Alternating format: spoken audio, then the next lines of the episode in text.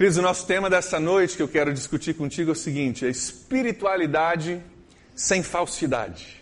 Espiritualidade sem falsidade. Nós vamos olhar uma história que aconteceu em Atos capítulo 5, dos versículos 1 ao versículo 11. É a história de Ananias e Safira, uma história que talvez você já conheça, uma história bem, é, de certo ponto, até um pouco complicada, meio chocante. Vamos ler ali juntos, ah, vai estar aqui na tela também, na sua Bíblia, eu vou ler, você pode acompanhar comigo. Atos 5, versículos 1 a 11, diz assim: Um homem chamado Ananias, com Safira, sua mulher, também vendeu uma propriedade. Ele reteve parte do dinheiro para si. Sabendo disso, também a sua mulher, e o restante levou e colocou aos pés dos apóstolos. Versículo 3. Então perguntou Pedro: Ananias, como você permitiu que Satanás enchesse o seu coração a ponto de você mentir ao Espírito Santo e guardar para você uma parte do dinheiro que recebeu pela propriedade? Ela não pertencia a você? E depois de ser vendido, o dinheiro não estava no seu poder? O que levou você a pensar em fazer tal coisa? Você não mentiu aos homens, mas sim a Deus. Ouvindo isso, Ananias caiu morto. Grande temor apoderou-se de todos os que ouviram o que tinha acontecido. Então os moços vieram, envolveram seu corpo, levaram-no para fora e o sepultaram. Cerca de três horas mais tarde entrou sua mulher sem saber o que havia acontecido. Versículo 8. Pedro lhe perguntou: Diga-me, foi esse o preço que vocês conseguiram pela propriedade? Respondeu ela: Sim, foi esse mesmo. Pedro lhe disse: Por que vocês tentaram, entraram em acordo para tentar o Espírito do Senhor? Veja, estão à porta os pés do que sepultaram seu marido e eles a levaram também. Naquele mesmo eh, eh, eles a levarão, desculpa, também. Naquele mesmo instante, ela caiu morta aos pés dele. Então os moços entraram, encontraram-na morta, levaram-na e sepultaram ao lado do seu marido. E grande temor apoderou-se de toda a igreja e de todos que ouviram falar desses acontecimentos. Caramba! Uma história bem forte, né? Duas pessoas morrem dentro de um, uma igreja, de um local de louvor a Deus. E a gente pode começar a entrar em parafuso, mas por quê? Mas como? Mas e Deus? E o que? Peraí, por que isso aconteceu? Mas antes da gente entrar em tudo isso, eu quero mais uma vez falar sobre esse tema hoje à noite de espiritualidade sem falsidade. Eu creio que esse texto, essa história que nós vamos estudar hoje, nos chama a uma espiritualidade sem falsidade. Ele também nos dá um entendimento de como, às vezes, essa falsidade tenta se infiltrar na nossa espiritualidade. Como essa falsidade tenta, às vezes, se infiltrar no nosso dia a dia. Por que ela entra, como ela é permitida, às vezes, no nosso meio. Nós vamos olhar aqui nesse texto algumas coisas que aconteceram com Ananias e Safira que podem acontecer com a gente se a gente não tiver de olho, se a gente não vigiar. Algumas coisas são muito comuns, coisas muito humanas, que acabam criando em nós uma espiritualidade com falsidade, que é o que nós não queremos. Então, como ter uma, uma espiritualidade sem ah, falsidade? Para termos uma espiritualidade sem falsidade, primeira coisa, nós não podemos nos comparar com outras pessoas. Não podemos nos comparar com outras pessoas. Começou a comparar, vai gerar provavelmente falsidade no seu coração. Olha o que diz o versículo 1. Versículo 1 diz que Ananias e Safira diz ali que Ananias também vendeu uma propriedade. Você pegou essa palavra? Também? Também vendeu. Peraí, quem mais vendeu? Olha no capítulo 4 que nós olhamos na semana passada, capítulo 4, volta só ali alguns versículos, capítulo 4, versículo 36 a 37. Na semana passada nós passamos por cima, mas diz assim: que José, um levita de Chipre, quem os apóstolos deram o nome de Barnabé, que significa encorajador, vendeu um campo que possuía e trouxe o, o, o dinheiro e colocou aos pés dos apóstolos. Então, alguns minutos antes, ou alguns momentos, dias, não sabemos antes, um apóstolo, ou um discípulo chamado José, vendeu um terreno e colocou todo o dinheiro do terreno aos pés dos apóstolos. Naquela época, nós já falamos, o pessoal estava vendendo o que tinha, não tinha necessidade, no meio o pessoal colocava todo o dinheiro ali aos pés dos apóstolos. Interessante que esse José foi trocado o nome dele pelos discípulos de colocar o nome dele de Barnabé, que é encorajador, né? aquela pessoa que é uma bênção. O cara era tão legal, tão amado entre os irmãos, tão bênção, que trocaram o nome dele. Trocaram o nome dele de Wagner para bênção. Usando o exemplo do Wagner aqui, né? Ô Benção, vem pra cá, ô Benção, nós vamos fazer um churrasco essa semana, ô Benção, chega aí. O cara era tão legal, tão amado, tanta bênção, que trocaram o nome dele. Chamaram eles de encorajador. Aí vem Ananias e Safira e falam: Poxa, olha que legal. Cara fez um negócio, o cara é bênção, gostam tanto dele que trocaram até o nome dele, de José para Barnabé, encorajador. O cara é uma bênção. Nós também queremos isso. A Bíblia não nos relata se é exatamente isso que aconteceu, mas essa é uma das formas que muitas vezes na nossa vida a falsidade tenta entrar na nossa espiritualidade. A gente começa a se comparar. Poxa, o cara ali fez esse ato, vendeu, colocou aos pés dos apóstolos, ele, ele é uma bênção. Será que se a gente fizer isso, isso acontece com a gente também? Então Ananias e Safira fazem a mesma coisa, nós não sabemos se foi por inveja ou foi simplesmente tentando ser como Barnabé, não se sabe. Mas queridos, para nós termos uma espiritualidade sem falsidade, nós não podemos tentar ser como um irmão ou uma irmã que a gente acha que é o exemplo a ser seguido. Nós já falamos aqui que toda vez que a gente se compara a uma outra pessoa, gera um, dois, um, um pecado, seja o pecado da inveja, a gente se acha inferior, ou o pecado da soberba, a gente se acha melhor do que aquela pessoa. Comparação sempre vai gerar pecado e às vezes vai gerar uma falsidade na nossa espiritualidade. Lembrando aqui que o único exemplo a ser seguido nas nossas vidas é Jesus. Não existe nenhum irmão, nenhuma irmã, nenhum pastor, ninguém que, que é o exemplo Cada pessoa pode nos ensinar algumas coisas, eu posso aprender contigo, você comigo, enfim, isso é verdade, mas nós nunca devemos olhar para uma pessoa e dizer, agora eu quero ser como ele, eu quero fazer o que ele fez para tentar ser como ele. Jesus, é, queridos, faça o que Jesus fez, seja como Jesus foi, use ele como exemplo na sua vida. Nosso exemplo a ser seguido é Jesus. Quando a gente usa falsidade para dar um ar de espiritualidade, nós na realidade estamos ferindo os verdadeiros princípios de Jesus certo? A gente tenta fazer um negócio para agradar Jesus e a gente acaba ferindo os princípios de Jesus. Então, para você ter uma espiritualidade sem falsidade, você não pode se comparar a outros irmãos. Não pode dizer, ele fez, eu vou fazer também para eu tentar ser bênção como ele é, ou tentar ser visto pelos outros como ele é visto. Cuidado com isso. Segunda coisa, para a gente ter uma espiritualidade sem falsidade, nós não devemos tentar gerar uma impressão que nós somos mais entregues a Deus do que nós somos na realidade. É um pouco do que aconteceu com Ananias e Safira. Nós queremos dar uma impressão que a gente entregou tudo para Deus, quando na realidade entregaram uma boa parte, mas não foi tudo. Vamos falar um pouquinho sobre isso, a complexidade disso, mas tentando dar a impressão que a gente está melhor ou está mais santo, mais entregue, mais enfim a Deus, quando na realidade não está, acaba gerando em nós uma falsidade na nossa espiritualidade que não, não cabe. Olha o versículo 2 comigo. Versículo 2 diz assim que Ananias reteve parte do dinheiro para si, sabendo disso também a sua mulher, e o restante levou e colocou aos pés dos apóstolos. Aí Pedro faz uma pergunta, versículo 3. Ananias, como você permitiu que Satanás enchesse o seu coração a ponto de você mentir ao Espírito Santo e guardar uma parte, para você, uma parte do dinheiro que recebeu pela propriedade? Aí ele diz um negócio interessante, importante a gente entender. Ela não pertencia, essa propriedade, a você? Pertencia. Depois de ser vendido, o dinheiro já não estava no seu poder? Estava. Então, o que te levou a pensar em fazer tal coisa? Porque na realidade você não mentiu aos homens, você mentiu a Deus. Interessante que Pedro fala: a propriedade era sua, o dinheiro era seu. Você não tinha obrigação de dar nada daquilo para Deus, é teu. Usa da forma que você quiser. Então Pedro não está cobrando que ele tivesse dado tudo, não era esse o patamar, não era esse o que Pedro estava esperando dele.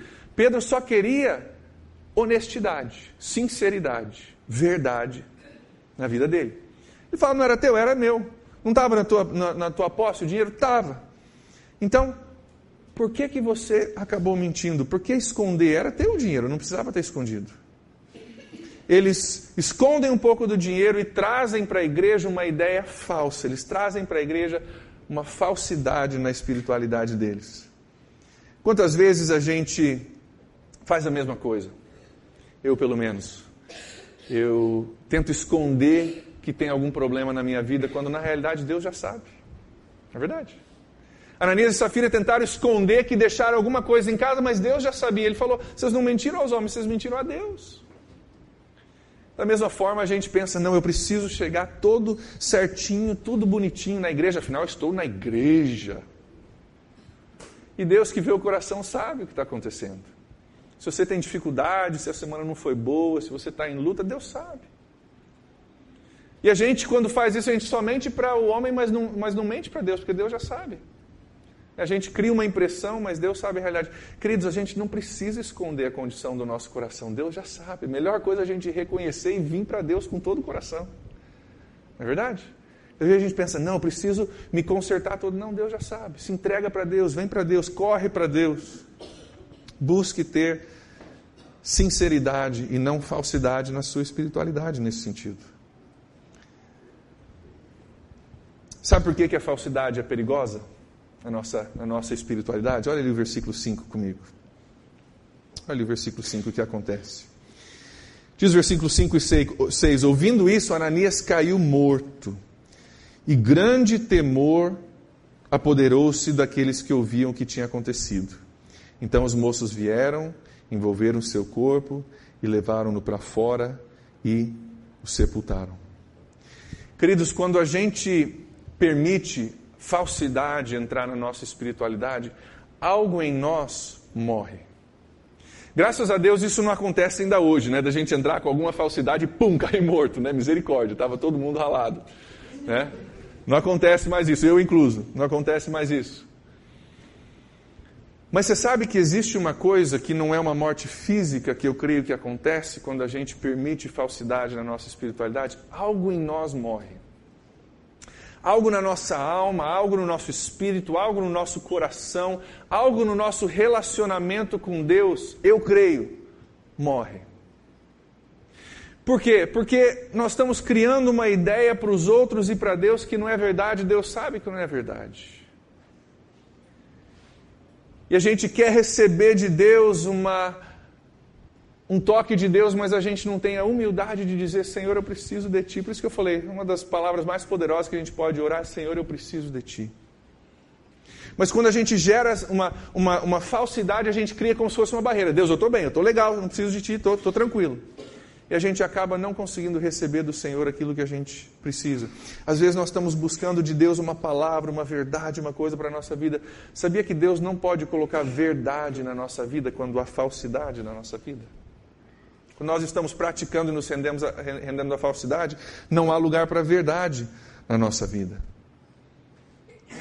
Então, espiritualidade sem falsidade é quando a gente lembra que um dia todos nós éramos pecadores, todos nós estávamos quebrados, perdidos, necessitados de salvação. Você sabia que o que nos une aqui nessa igreja, a coisa que nos une nessa igreja, é que todos nós, um dia, um dia éramos pecadores, precisando de salvação, todo quebrado, todo arrebentado, eu incluso, e Deus nos salvou, nos resgatou, nos transformou, nos colocou numa nova direção.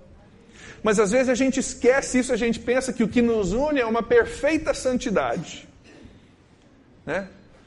E a gente esquece que o que nos une é que a gente precisa de Deus, que a gente, sem Deus, nada, nada podemos fazer. E essa, essa falsidade na nossa vida, ela pode às vezes começar a matar algumas coisas. Isso acontece ainda hoje no nosso meio. Perdemos a capacidade de receber perdão de Deus porque não admitimos que precisamos. Perdemos a capacidade de receber a palavra de Deus porque não tem verdade na nossa vida. Para a gente praticar a espiritualidade sem falsidade, é importante fazer isso porque a falsidade ela tira a pessoa da comunhão.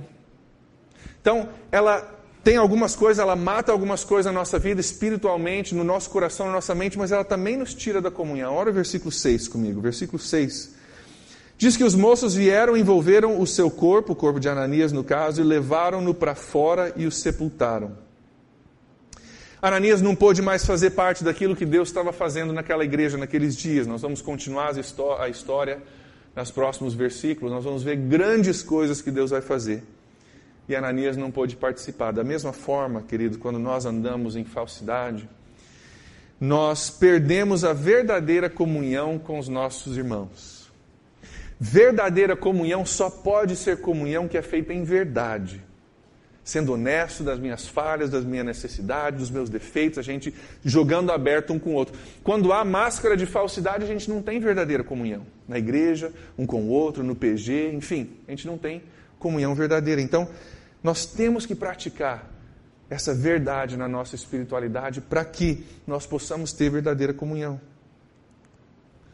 Nós temos que praticar essa verdade na nossa espiritualidade para que a gente não tenha mais temor dos homens do que de Deus. Olha o versículo 7 comigo, o que aconteceu. Ananias e Safira, na realidade, tinham mais temor dos homens do que de Deus. Versículo 7 diz que cerca de três horas mais tarde entrou sua mulher sem saber o que havia acontecido para o marido dela, já tinha sido levado, estava sendo enterrado nesse momento. Versículo 8. Pedro lhe perguntou: Diga-me, foi esse o preço que vocês conseguiram pela, pela propriedade? Ela respondeu: Sim, foi esse mesmo. Pedro lhe disse: Por que vocês entraram em acordo para tentar o Espírito Santo do Senhor? Eles não tiveram medo de mentir ao Espírito Santo desde que os homens ao seu redor achassem que eles eram super generosos. Né? Desde que criasse uma boa impressão, eles não tinham medo de mentir para Deus. Esqueceram que o nosso temor deve ser um temor de Deus, primeiramente, depois dos homens. Né? E essa falsidade matou eles, tirou eles da comunhão. Da mesma forma, quando isso acontece com a gente, a gente é tirado da comunhão e alguma coisa morre. Queridos, ah, eu ouvi uma, uma frase essa semana que, que me marcou. Falou assim: é bom a gente desmascarar as nossas falhas antes que as nossas falhas nos desmascarem. Pensa nisso. É bom eu e você a gente desmascarar as nossas falhas antes que elas nos desmascarem. A realidade é que todos nós temos, a realidade é que nós somos quebrados, precisamos de Deus, precisamos de restauração, precisamos de uma limpeza da parte de Deus. E às vezes a gente tenta esconder isso, e quanto mais a gente esconde, mais complicado fica. É importante a gente abrir o jogo, ser honesto. Espiritualidade sem falsidade.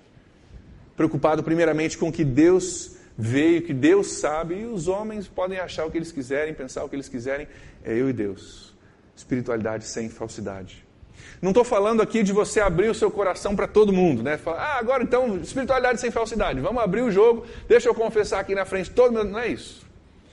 Aí a gente acaba igual aqueles três irmãos. Já ouviu a história dos três irmãos que decidiram agora nós vamos ser honestos um com os outros, um com o outro. Nós vamos pegar um grupinho de três homens e nós vamos realmente abrir o jogo, espiritualidade sem falsidade, nós vamos falar um para os outros dos nossos defeitos, dos nossos pecados. Então o primeiro irmão chegou e falou: Irmão, preciso confessar que eu tenho um problema com dinheiro. Lá na minha empresa eu estou pegando um pouquinho para mim porque eu tenho uma dificuldade com dinheiro. Ora por mim. Cara, não, beleza, vamos orar. Segundo irmão eu tenho uma, uma, dificuldade com meus pensamentos, tenho uns pensamentos impuros, eu preciso da oração dos irmãos. Então, não, beleza, vamos lá, vamos orar para você. Terceiro irmão, olha, eu tenho uma dificuldade também. Tudo que eu ouço, eu acabo falando, eu acabo tendo um problema com fofoca, eu espalho tudo. E os dois entraram em desespero, né? Meu Deus do céu, o que, que aconteceu? Nós temos que ter bastante cuidado com relação a isso. Né? A gente não abre o jogo com todo mundo. Mas com Deus a gente pode abrir o jogo, porque Ele já sabe. A melhor coisa que a gente pode fazer é tirar a máscara. Deus, o Senhor já sabe mesmo, então estou correndo para o Senhor, com tudo. Estou correndo para o Senhor porque o Senhor me aceita, o Senhor me ama dessa forma. Espiritualidade sem falsidade requer lembrar a essência do Evangelho. A essência do Evangelho é, é, é, diz que eu não preciso merecer a salvação. Eu não preciso merecer a graça, o favor de Deus. A essência do Evangelho diz isso. Quando a gente pratica falsidade na nossa espiritualidade, a gente está negando o Evangelho. Não, vou esconder aqui, vou tentar ser merecedor, tentar ser digno, quando não é nem por aí que começa.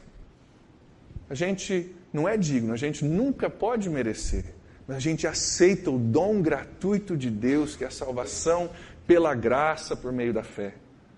Então, espiritualidade sem falsidade, nós precisamos lembrar que a gente não precisa merecer a salvação, essa é a essência do Evangelho.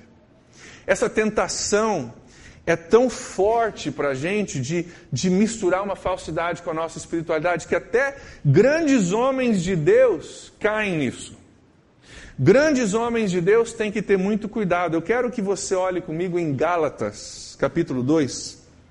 Isso não está na tela, mas acha aí na, na sua Bíblia, eu vou ler também. Gálatas, capítulo 2, versículos 11 a 13.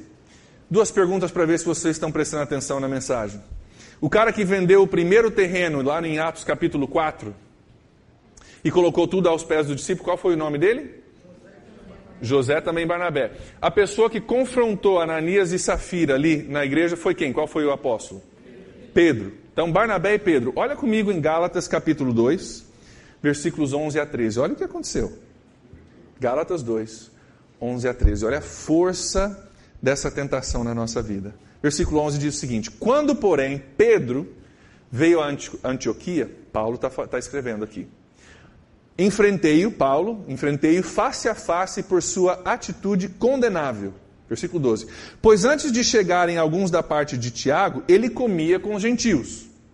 Quando, porém, eles chegaram, afastou-se e separou-se dos gentios, temendo os que eram da circuncisão. Versículo 13.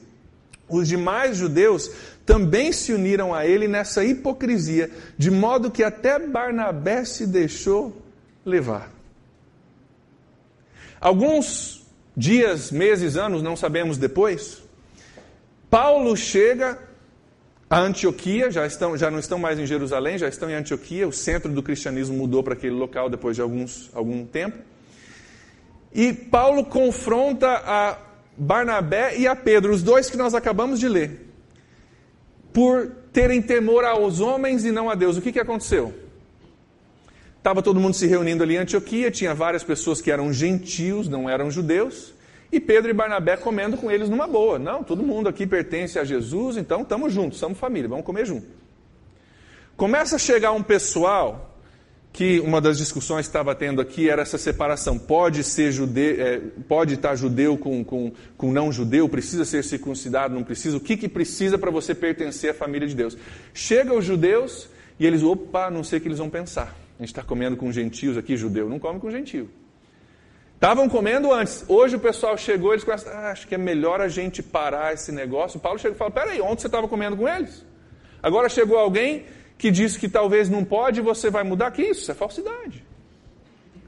O Pedro, que confrontou Ananias e Safira. O Barnabé, que foi o exemplo ali em Atos capítulo 4. Alguns, algum tempo depois em Gálatas, acabam fazendo a mesma coisa.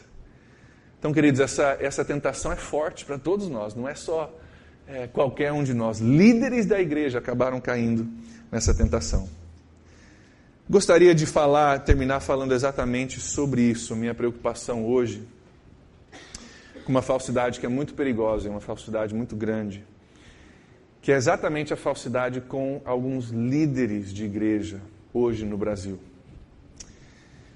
Existe falsidade hoje, às vezes, sendo pregado do púlpito. Existe uma falsidade, nós falamos sobre isso antes durante o louvor, da pregação que tudo é bênção né? Bênção, bênção, bênção, bênção, bênção, bênção, bênção. Quando, queridos, Jesus diz em João capítulo 16, 33 que nesse mundo tereis aflições.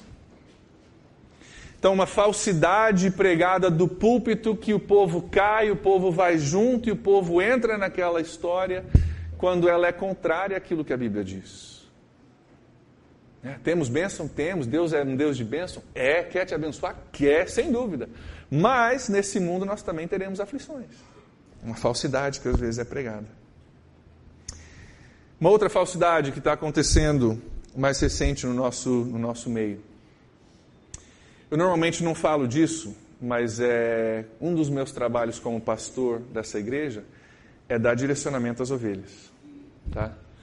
Nós tivemos recentemente é, uma inauguração de uma igreja muito grande em São Paulo, Templo de Salomão. Vocês já devem ter ouvido falar, talvez. E na inauguração desse templo, entra no meio da, da igreja, desce no corredor a Arca da Aliança, uma réplica daquela arca do Antigo Testamento. E o pastor fundador da igreja está com, um, não sei nem o que chamar, tipo um véu, que na realidade era usado pelos judeus, pelos líderes dos judeus, os levitas, os sacerdotes, na época da Bíblia. E entra a arca ali e aquele cara prega daquele jeito, deixou a barba crescer para ficar barbudão, parecendo coisa do Antigo Testamento. Queridos, é, Israel é um povo amado por Deus, é um povo que tem um lugar especial na história de Deus no mundo. Mas vamos entender uma coisa: judaísmo e cristianismo são duas coisas diferentes. Judaísmo não crê que Jesus é o Filho de Deus. São duas religiões diferentes. Aí o que, que a gente faz? A gente acaba trazendo de volta uma coisa que não pertence que, na minha opinião, vai contra os verdadeiros princípios de Deus.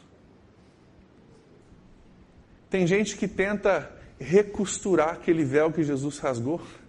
Nós falamos sobre isso hoje. O véu foi rasgado. Por que, que vamos costurar de novo? Traz a arca, traz aquele negócio, cresce a barba, faz todo um rito judaico que não tem nada a ver com nada. Uma falsidade, uma espiritualidade falsa. E se a gente não cuidar, a gente cai, porque é impressionante, é bonito, é diferente, está na Bíblia. E a gente acaba caindo. Geram o que a Bíblia chama de falsos profetas, pessoas que falam a respeito de Deus, mas falam falsidades. Falam falsidades. Você. A impressão que me dá é que a gente cansou de Jesus. Não nós, mas pessoas que pregam isso. Ah, Jesus já estou pensado, Jesus é coisa velha, Jesus, salvação, pela graça, por meio da fé. Isso é coisa velha, a gente precisa de uma arca, precisa de um negócio diferente, crescer a barba, tocar umas trombetas, precisamos fazer um negócio doido. Para ser diferente, porque Jesus já, é, já passou. Queridos, o dia que a gente estiver enfadado de Jesus, vamos fechar as portas vamos embora para casa. Misericórdia da nossa vida. Eu nunca quero estar enfadado de Jesus. Jesus nunca é coisa velha para a gente. Salvação por meio de Jesus, pela graça de Deus, transformação. Jesus nunca perde o sentido, nunca perde o valor para nós. Nós temos tantos lugares, queridos, não é, por favor, entenda, não estou tentando atacar a igreja para exaltar a gente, não é isso. Não estou tentando falar mal do outro para sentir melhor sobre nós, não é isso. Estou tentando, como pastor dessa igreja, dar um direcionamento. Eu acho que vocês talvez já têm, a maioria, mas para quem não tem. Queridos, nós cultuamos a Jesus. Nós não precisamos de nada mais do que Jesus. Não precisamos recosturar o véu, não precisamos inventar um monte de coisa, nós precisamos de Jesus. Pela graça sois salvos. Presente de Deus, não é mérito nosso. E quando falsos profetas se levantam, sabia que falso profeta não vem de fora da igreja. Se é profeta, ele é declarado profeta, ele vem de dentro. Profetas são coisas de dentro da igreja, mas são falsos profetas. Quando falsos profetas vêm para pregar alguma coisa, espiritualidade com falsidade, sai correndo. Sai correndo. Então, qual é o nosso papel para a gente ter uma espiritualidade sem falsidade? Para a gente poder praticar isso, qual é o nosso papel? Primeiro, você precisa examinar o que está sendo pregado nessa igreja. Sabia que esse é um papel seu? Você precisa examinar o que está sendo pregado nessa igreja e outras igrejas, se você participa em outras igrejas, para você ver se é verdadeiro e se bate com a Bíblia. E se não bate, liga para mim. Pastor, ó, não entendi, ou não bateu, ou não. Nós vamos sentar, nós vamos, nós vamos conversar. É importante que você verifique aquilo que está sendo pregado aqui em outro lugar. Antes de você absorver, passa pelo filtro. Filtrou? Passou pela Bíblia? Beleza. Não passou? Joga fora. Então, para você praticar a espiritualidade sem falsidade, primeiro, não absorva falsidades que estão sendo pregadas. Segundo, voltando à nossa história de Ananias e Safira, nós temos que examinar também o nosso coração. Não é verdade? Será que tem alguma, alguma falsidade na minha espiritualidade, na sua espiritualidade? Lembra que a espiritualidade ela tira a comunhão da gente. A nossa comunhão com Deus, porque a gente tem uma máscara Uma barreira contra Deus é a nossa comunhão com o outro, porque a gente está todo mundo fingindo e todo mundo brincando de uma brincadeira que na realidade não é brincadeira nenhuma. Jesus diz em Mateus 5, nas bem-aventuranças, umas coisas bem interessantes, que faz sentido quando a gente pensa nesse contexto. Bem-aventurados são os pobres de espírito, porque deles é o reino dos céus. Pessoa que reconhece, eu não, eu não tenho nada. Deus tem tudo, eu preciso de Deus pobres de espírito. Reconhece, Senhor, se não é pela tua graça, pela tua misericórdia, então não tem solução para mim. Mas graças a Deus por Jesus, que dá, dá a solução que eu preciso. Bem-aventurados os pobres de espírito. Ele continua dizendo: Bem-aventurados os que choram, porque serão consolados. Quando a gente abre o coração, rasga o coração diante de Deus e pratica uma espiritualidade sem falsidade, Deus nos consola, Deus nos restaura, Deus nos transforma, Deus nos levanta. Bem-aventurados os limpos de coração, porque eles verão a Deus. São qualidades de uma espiritualidade sem falsidade. Talvez você não tenha sentido muito a presença de Deus ultimamente e tenha se sentido um pouco separado do corpo de Cristo. Será que é porque tem alguma falsidade no nosso meio? A gente talvez ainda não, não nem tinha percebido até hoje à noite. Alguma falsidade no nosso meio, a gente está buscando a Deus, mas na realidade nós temos uma falta de verdade para com Deus que cria uma barreira nas nossas vidas. Queridos, nós temos que lembrar que a igreja é o hospital da alma. A igreja não é um lugar para onde está todo mundo sarado, curado, bonitinho. A igreja é o hospital da alma. A igreja é o lugar onde a gente prega a palavra de Deus, a gente busca a Deus e reconhece, como falamos antes, que o que nos une é a necessidade por Deus. Eu vi uma ilustração um tempo atrás que para mim foi poderosa, foi muito boa. Oi? É? Cadê o papai? Ali.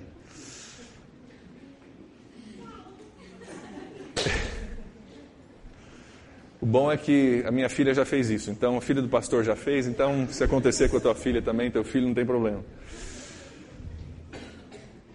Queridos, nós temos que entender uma ilustração que eu vi há um tempo atrás, para mim é poderosa, que todos nós somos mendigos, espiritualmente. A diferença é que a gente encontrou o pão da vida.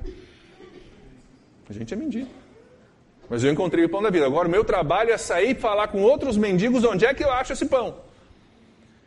Mas às vezes a gente esquece, não, eu não sou, não, eu estou, beleza, eu estou tranquilo. A gente pratica uma espiritualidade com falsidade que acaba, na realidade, tirando aquilo que a gente precisa mais, uma comunhão com Deus verdadeira, comunhão com os outros verdadeira, e uma humildade de espírito que nos ajuda a ter um relacionamento próximo com Deus.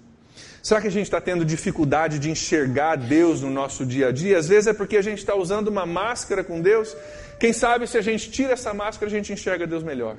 E Deus consegue conversar com a gente melhor.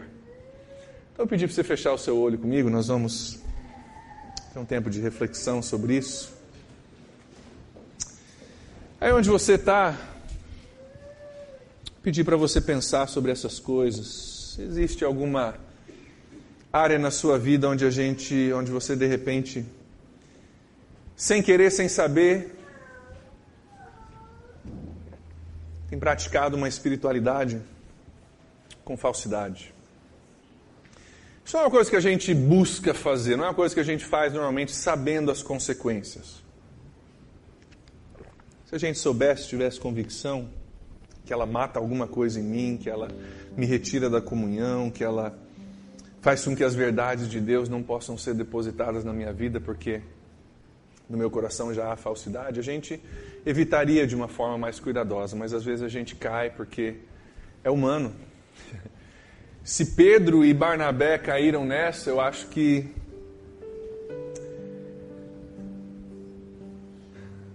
é muito possível que eu caia, que você caia também. E o que Deus mais quer da gente é uma espiritualidade sem falsidade. Vem do jeito que você é. A Bíblia já falou que antes, quando nós ainda éramos pecadores, Jesus morreu por nós. Ele não esperou para você se limpar, deixar tudo arrumadinho. Mas ele veio para você do jeito que você é. Então, você que quer viver uma espiritualidade sem falsidade, fala com Deus aí onde você está mesmo. Confessa para Deus qualquer coisa na sua vida que, sem querer, sem saber, ou talvez sabendo, você tem deixado uma falsidade entrar, ela é tão traiçoeira, ela é tão perigosa, ela é tão sorrateira que às vezes ela entra sem a gente perceber, sem a gente querer. E ela tira aquela intimidade que a gente quer com Deus.